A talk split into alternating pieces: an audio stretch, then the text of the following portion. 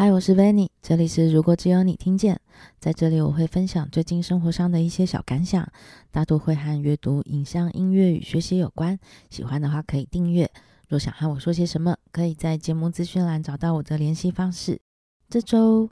嗯、我有跑去看了一个光影沉浸展。好，现在这种所谓展览的形式真的是越来越多了。呃，这个展的话，它的地点是在台北一零一的五楼，它其实就是在呃，如果你要去看观景台的地方的那个入口。呃，就我所知的话，这个场域还算新。那许久之前我去过一次，之前我有介绍过，说我有去看江贤二他在高雄的展览嘛。这次呢，就是呃，因为我在看了他的高雄展览之后，找一些资料的时候，才发现说，哦，原来在这个一零一五楼的这个双荣誉的这个场地然后，它有一个这沉浸展。然后我那时候就想说，嗯，这是什么东西？因为说实在话，我很久前我来过双荣誉一次，然后那次应该是双荣誉刚开始的时候。然后他刚开始的时候，他就做了一个案子哦。然后那个案子，他是，呃，他的宣传的用用语应该是，呃，歌手阿豹的四 K 演唱会。好，那那时候因为我对这方面的东西还蛮有兴趣的嘛，所以好像没有想太多。然后因为我也没有看过这个场地，所以当下我就买了票，然后就来看那个阿豹的四 K 演唱会。讲很直白的话，就是双荣誉它是一个呃穿长方形的空间，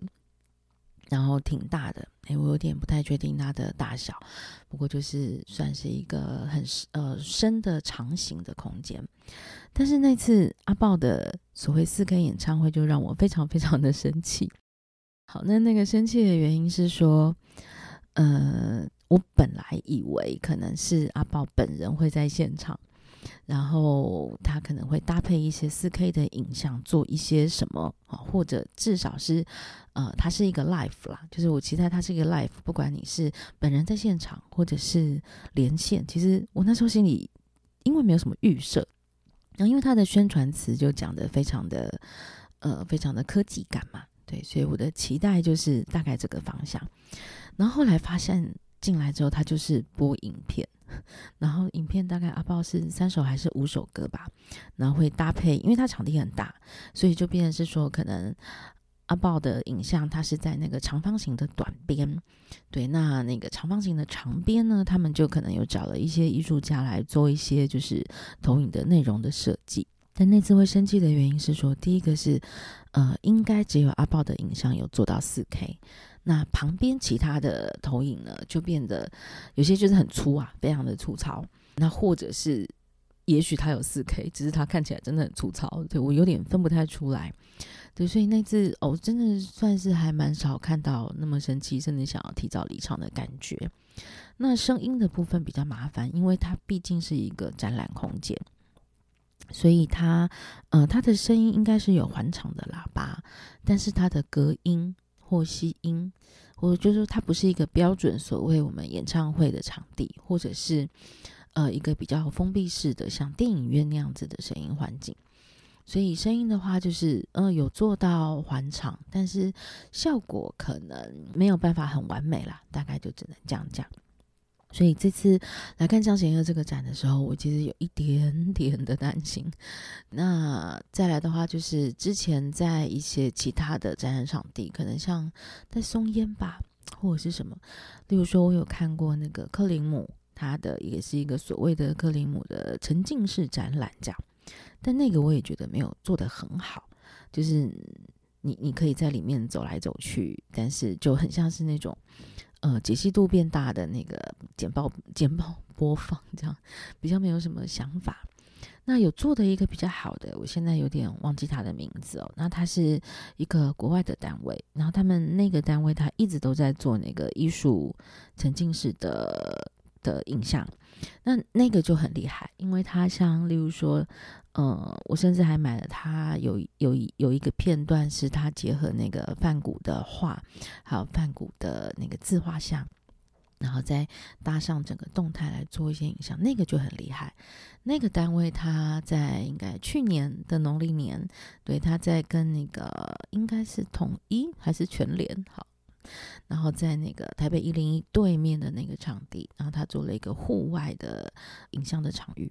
所以那个就很厉害。也也就是说，在我去过的这些所谓影像呈现的，呃，先叫展览好了。我觉得有一个很大的的的的关键，就是说，到底设计影像内容的人，他对所谓的沉浸式的场域和进来观众的接受这两件事情，到底他有没有 catch 到？对，因为如果说我们只是做漂亮的影像，其实拆开看都很漂亮，但是当我们是在一个场地里面，然后你走进去，你眼睛是被包围的。好，因为我觉得再怎么样，这些所谓的沉浸式展览，它的一个基本盘就是说我是四面环绕，但是这个四面环绕，我要怎么样让大家很有感应，然后或者是得到一些不只是像简报单飞来飞去的东西的时候，我觉得那才是整个所谓沉浸展的关键。好，所以江贤二这个展览，我一开始真的是相当的担心啊。好，那。后来呢，当我进去之后，就是我突然有一些不一样的想法了。第一个是说，我觉得从这个进场进场的地方那个入口，那个入口它就是做了一些呃陈设，可是那个陈设我就会觉得很很幽微的用心，就是说，因为它场地不大，就是它入口会先有一个小空间，然后才进到那个大的沉浸式的展览，然后它有一个第三的空间，那边就比较像是。呃，把江贤二老师的作品用投影的方式打在墙上，然后最后有一个很小很小的冥想式的空间哦。好，那这个第一个空间，它就是可能有一些呃画笔啊、画框啊，就是它比较就是实体陈列的感觉。然后在这里，我就觉得很多小小的地方很细致。就我很喜欢，然后当当我在这边就是忍不住就是拍来拍去的时候，然后工作人员就跑来跟我讲说：“诶，他们那个影片的影像快要开始了。”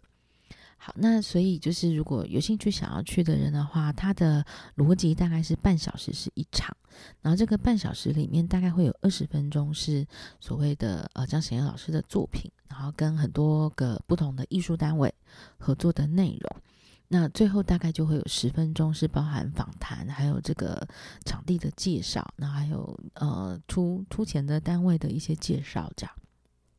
那所以那时候可能就是第一轮这个江贤二的那个影像要开始播的时候呢，就是里面的工作人员就很好的就跑出来，把我们几个就是在外外面游晃的人赶快先揪进去这样。好，那一开始。然后那个场地，当我一进去的时候，我觉得他做了一个非常聪明的选择哦，就是说之前的沉浸式的展览，它都会有一个状况是啊，他可能希望大家在里面游逛啊，那什么每一个角度都可以看到呃不同的影像等等等。但在这一次，他们的选择就是，虽然我是一个四面的影像，但是他选择就是，请你们坐在某一个角度哦，他们就是选择坐在那个长方形的一个短边，然后所谓一个呃正最最重要的影像就是打在对面的那个长方形的短边，然后左右就会是搭配的影像。好，那你进去之后呢，你还可以看到说，就是他是在可能说我右边的，我们先讲说，假设我是坐在右边的这个短边，看着左边的那个短边的话，他在地上呢就放了一些坐垫，那也就是说，他会暗示进来的观众，就是哎，你可以就可以坐在地上这样看。那这有几个好处，第一个是说，你就不会遇到有一些，当然也有可能，我我去的时间是周间啦。我不会遇到一些可能说专门是来拍照打卡的人，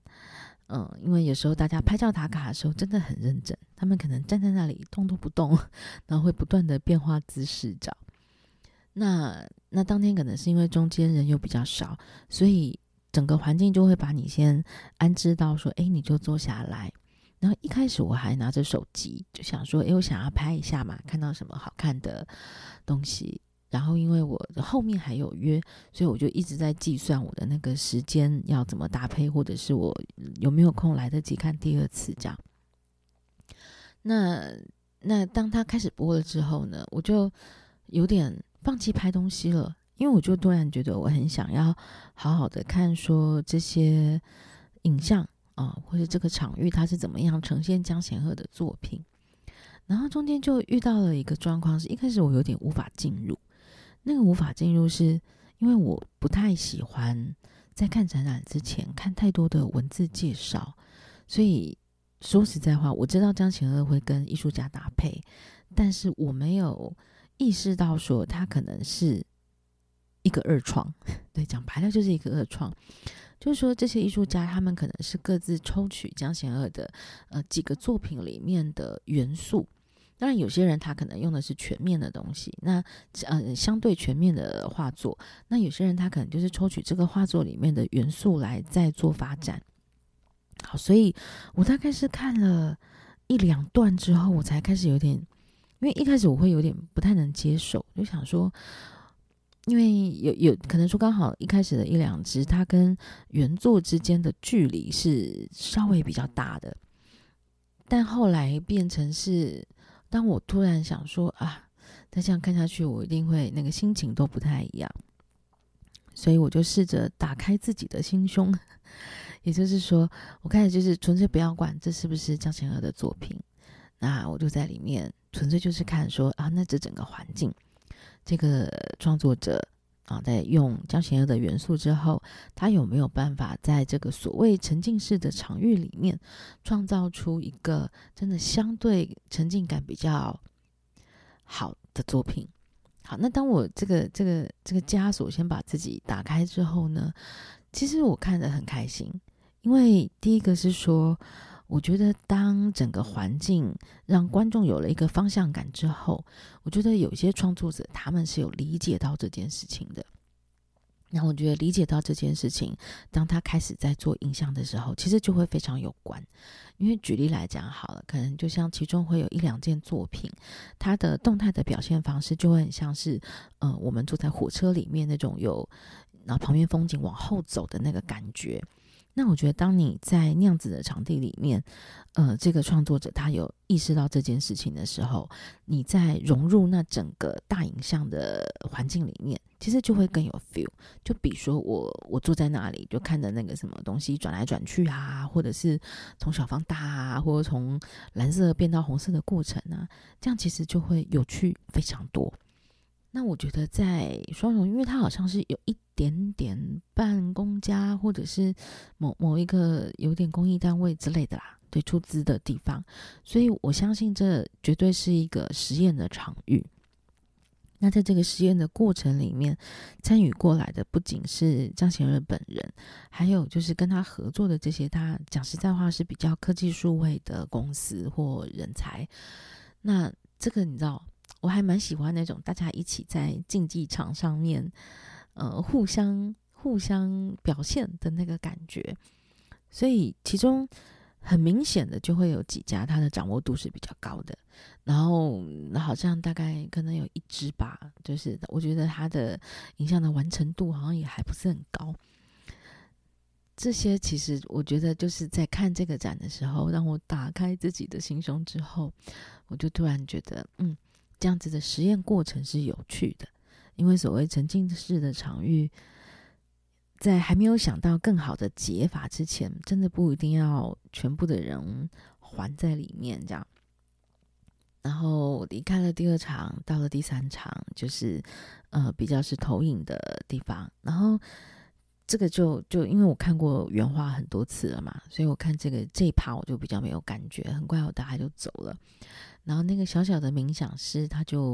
因为他真的很小，那他也是用投影的方式，把原本挂在冥想室的那些呃比较偏中小型的作品，然后用投影的方式打在墙上。但不一样的是，他选择在四周变成用玻璃，应该是玻璃嘛，反正就是会反射的的的材质。对，那所以你在里面就很像在一个呃镜面的房子里面。好，所以它就是有趣，但。我觉得就是不太能，我对我来讲不太能进行，因为我觉得它有点太小了。然后因为又玻璃，所以就会呃不用用，哎，反正就镜面反射，所以你就会在里面。我觉得有一点点小小的压迫感，所以我就走出来。然后在在这个展览里面呢，就是我觉得主办单位真的很用心了，设计了一些小细节。就是我们也才三个，算看三个空间嘛。对，然后它每一个空间都会让你有一个小小可以集章的地方，然后集章的地方第四个点，它是在贩售部，所以就变成是我可以走完这四个点，然后又领一个小小的礼物，这样就是个小杯垫这样。但我就觉得说还蛮好的，就是反正就好玩嘛，因为它场地也不大，能做的事情也不多。那主要的话，真的就是在那一场。投影的场域里面，只是只是我，我就真的还蛮想推荐的原因是，我觉得他做的很用心，就是他有在这样子的先天的限制里面，然后做出了一个我觉得双荣誉以后值得期待的展览。对，就至少说下次如果有哪一个活动办在那里，我的。呃，那个那个惧怕感 不会那么强，这样不会只是说网上来一个地方一直来看投影片播放这样。再来就讲一下，就是如果在贩卖部的话，有个东西我觉得可以买。第一个是那个呃，应该说有几个东西啦，就是什么丝巾什么，就看大家个人兴趣。然后还有就是天下文化帮张老师出的画册，很大一本这样。但是我自己很开心的是，它有一个呃比较像是。我不知道那个专有名词叫什么，可是他就是呃，把张老师的作品就是弄成一小本，可那一小本它其实不是什么文字介绍，就是你把它拆下来之后，你可以自己拿去裱框的那种。对，那我觉得哦，那个做的很好，而且现场买还可以打折，对，所以我就很开心了，就买了。就很希望说，呃，之后我可以把我很喜欢的那个新的系，呃，对我来讲，我新喜欢的那个系列，就把它拿去裱框，我就觉得非常的开心。这样，好，那讲到这个，就也念碎念一下，就是啊，那个德布西系列啊，就是在这次的那个影像里面也有，但我就没有觉得很喜欢。我觉得艺术家你并没有 get 到，就有点可惜啦，小小的遗憾。然后这周就是，呃，接下来要讲政治哦，没没兴趣的人可以关掉这样。呃，下礼拜要投票嘛，对，我还在想说，我要不要先录一下？但因为下礼拜我应该心情上会有点激烈嘛。对，反正，呃，因为我有在看那个苗博苗苗博雅的讯息，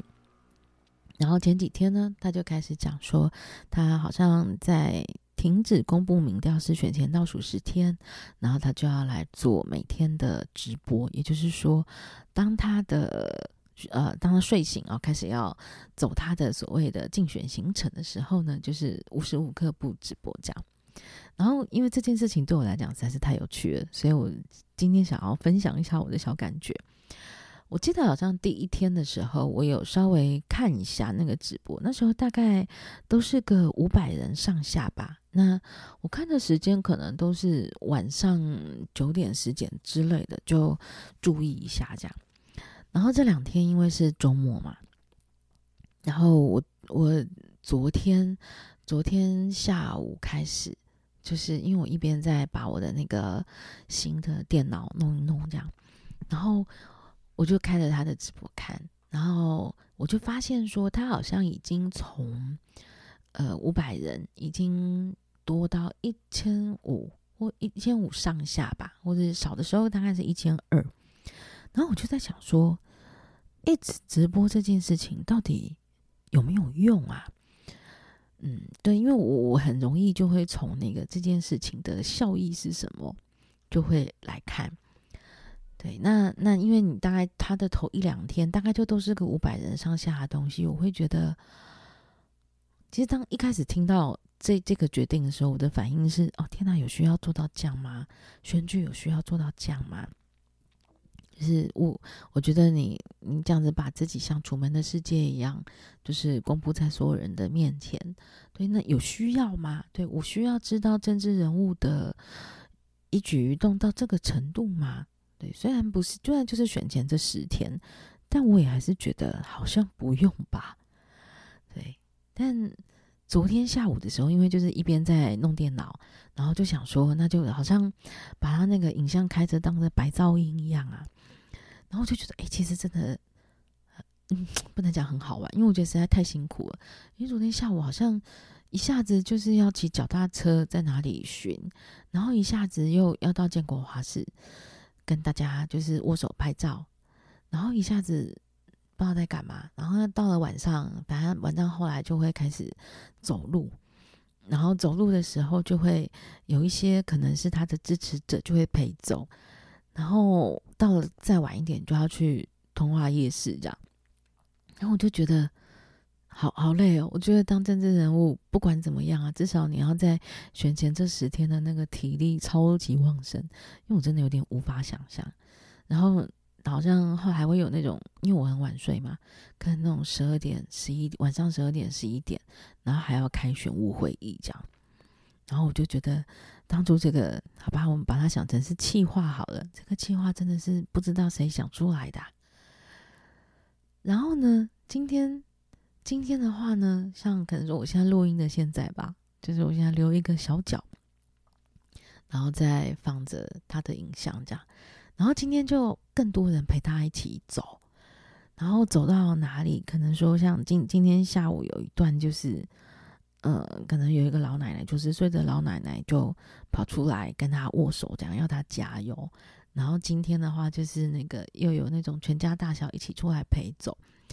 然后我不知道哎、我就是因为你知道，我住在比较偏僻的地方，我比较难想象说，在可能说呃比较小的区，然后候选人要进彼此竞争的时候，然后大家是要怎么样的来来做竞选呢？对，然后现在看到就是说他跟他一起走人，我猜应该有上百人哦。对，就是走在大安区的路上，然后我觉得重点是有一个感觉是大家都很开心。那个很开心是，嗯，可能有年纪比较大的长者，然后也有小朋友，然后也有年轻人，然后大家就一起来陪走这样，然后我就觉得，好像就是我们很很习惯就是政治吵吵闹闹，但是我看到是大家一起陪走的时候是很开心的，然后那种很开心的的东西是我我觉得很令人开很令人高兴，对，因为那个高兴是。当然，更多人参与政治，然后小朋友更小的时候就可以一起来参与的时候，我觉得那个感受真的很不一样。就至少说跟我小时候比起来好了。因为我们小时候，因为我们家算是公务人员，但是公务人员家庭，所以以前小时候可能小学的时候会听到班上朋友讲什么买票买票，然后可是我们家的状况就是从来买不到我们这里，然后我就想说，这到底是怎么一回事？然后为什么有人买票了，有人花把拿钱给你，你就真的会投给他？这件事情我也觉得很奇怪。那如果是我的话，我可能就会觉得啊，拿了钱不投你，你也不知道啊，这样。但这种可能就是因为我们没有拿过那个钱，或者说我们根本不会拿这个钱，所以我们也无法知道拿那个钱的心情是什么。所以也许拿了钱就真的会去投票，不知道哎，觉得就很奇妙的感觉。所以我也不知道，因为我们内湖区有可能他都是在早上的市场之类吧。嗯，因为我早上也起不来，所以也没什么概念。但是就就看，其实我觉得看这样子一个个人，然后他在竞选的过程里面有这么多人陪他一起走，然后我就很莫名的觉得比造势晚会还要好看，因为造势晚会大家就会上去讲一些就是那种巴拉巴拉的东西。对，但但就觉得，尤其我很喜欢看到，就是有人就会跑过来跟他说啊，你要加油哦，什么这种。然后这时候就会觉得啊，台湾人真的好有人情味哦。看到这种就会都会觉得有温暖的感觉，这样。嗯，所以就是下礼拜要投票了，就有点紧张啊，但还是非常非常期待可以有好的结果。嗯，这周如果有想到什么好的题目，我觉得我好像应该会先录音一下，不然下礼拜可能那个情绪就会不太一样了。嗯，好，这是一个很个人的 podcast，如果只有你听见，我也会很开心的。